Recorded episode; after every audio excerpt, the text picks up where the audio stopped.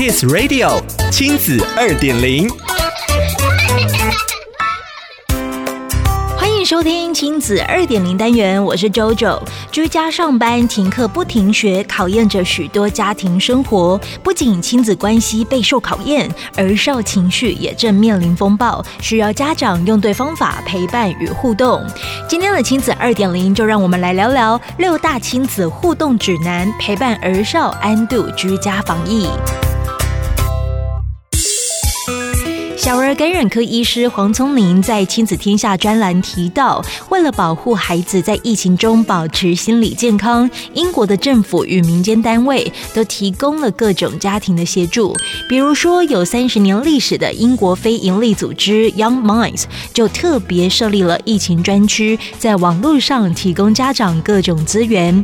以下是 Young Minds 提供给家长的六个简单陪伴指南。一，没有什么心情是不能聊的，让孩子大方说出他们的害怕、生气、担忧或其他任何情绪，不替孩子的情绪贴黑标签。二，回应的本身就是安慰。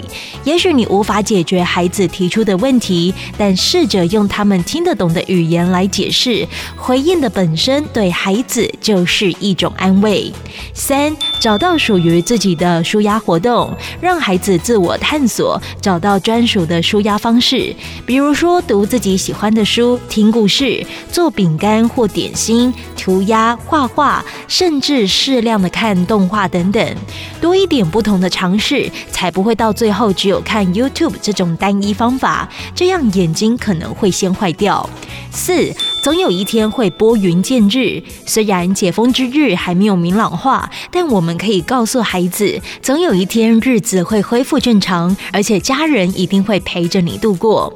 五，全家人一起做开心的事，不要大人一出现就只有盯功课或骂小孩。大人跟孩子，甚至是青少年，一定要有一起开心的活动，静态或动态都可以，让屋子里充满欢笑。六，作息尽量规律，规律的作息可以让孩子降低焦虑，也更能让他们掌握及时发生的事，不至于措手不及而情绪崩溃。当然，每个家庭的状况不同，在疫情下也面临着不同的挑战。不过，既然一家人关在一起，不如趁着疫情，全家一起进入情感磨合的加速器，共情、同理、互相帮助。相信度过这一段的期间，反而可以化诅咒为祝福。想要了解更多故事内容，请参阅《亲子天下》第一百一十九期封面故事：双语教育加速进场，亲子二点零。我们下次见。